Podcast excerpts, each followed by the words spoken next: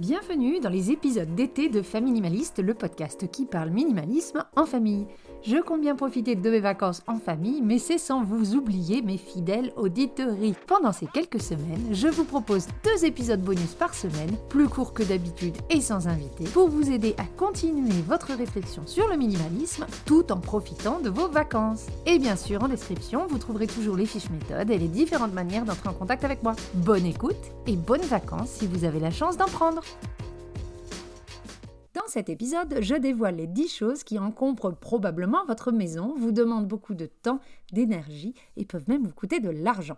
Si le minimalisme, c'est se concentrer sur l'essentiel et se débarrasser du superflu, eh bien, il est temps de lâcher prise, d'enfin se séparer de certains objets dont voici une liste non exhaustive.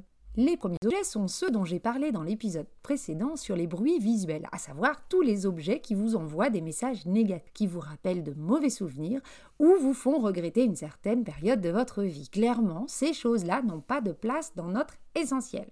En numéro 2, ce sont les cadeaux qui ne vous plaisent pas. Mais si la déco offerte par des amis mais qui va avec rien, le pull reçu à votre anniversaire mais qui est une tannée à entretenir, les cadeaux que les enfants ont ouverts à leur anniversaire mais n'ont même pas sorti de l'emballage ou bien ne jouent jamais avec, la cocotte minute en trop qu'on vous a donnée et que vous n'avez pas su refuser de peur de froisser la personne. Quand quelqu'un vous donne quelque chose, c'est à vous, donc à vous de décider si vous le gardez ou non. Point barre. Donc les cadeaux qui ne plaisent pas, on les sort. Numéro 3, ce sont tous les objets qui sont cassés et irréparables. Une chose non utilisable depuis un certain temps ne fait pas partie de l'essentiel, sinon on l'aurait réparé ou remplacé rapidement. Donc ça sort.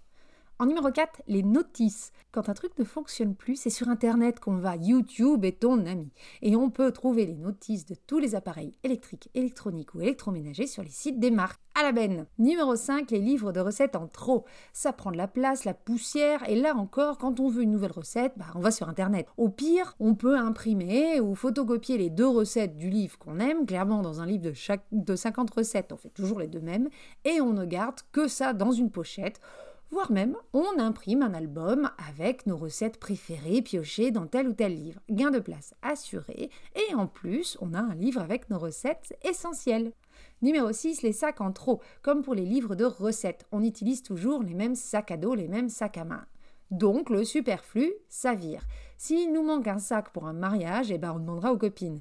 Les sacs prennent une place folle, je le vois bien chez mes clients. Ils s'abîment vite quand ils sont stockés. Bref, si on ne les utilise pas régulièrement, ils s'abîment. Donc s'avire, c'est un réel gain de place. En numéro 7, les jeux de société en trop. Avec le temps qui passe, les enfants qui grandissent et l'arrivée de nouveaux jeux, eh bien, les jeux auxquels on jouait sont beaucoup moins utilisés.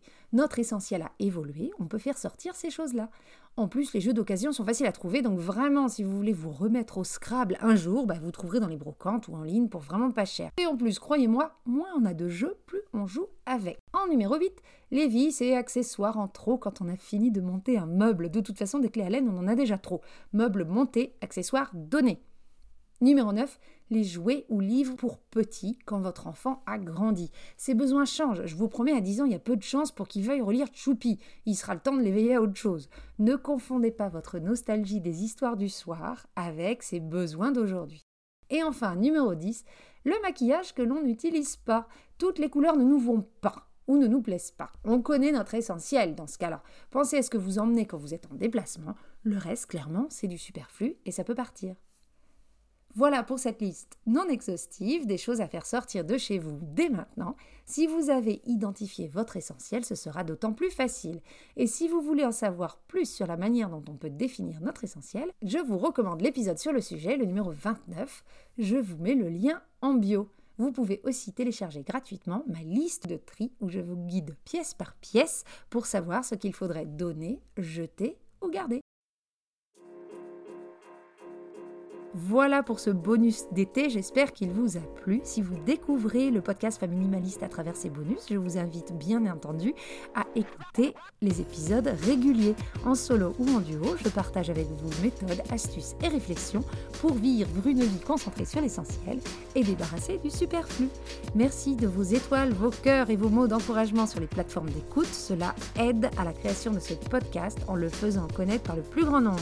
Donc encore une fois, merci. Vous trouverez en description le lien de la fiche méthode qui reprend cette liste des 10 objets à faire sortir de chez vous, ainsi que les différentes manières d'entrer en contact avec moi. Je vous dis à très bientôt pour le dernier bonus de la saison et en attendant, n'oubliez pas, Vivre avec moins, même en vacances, c'est vivre avec mieux.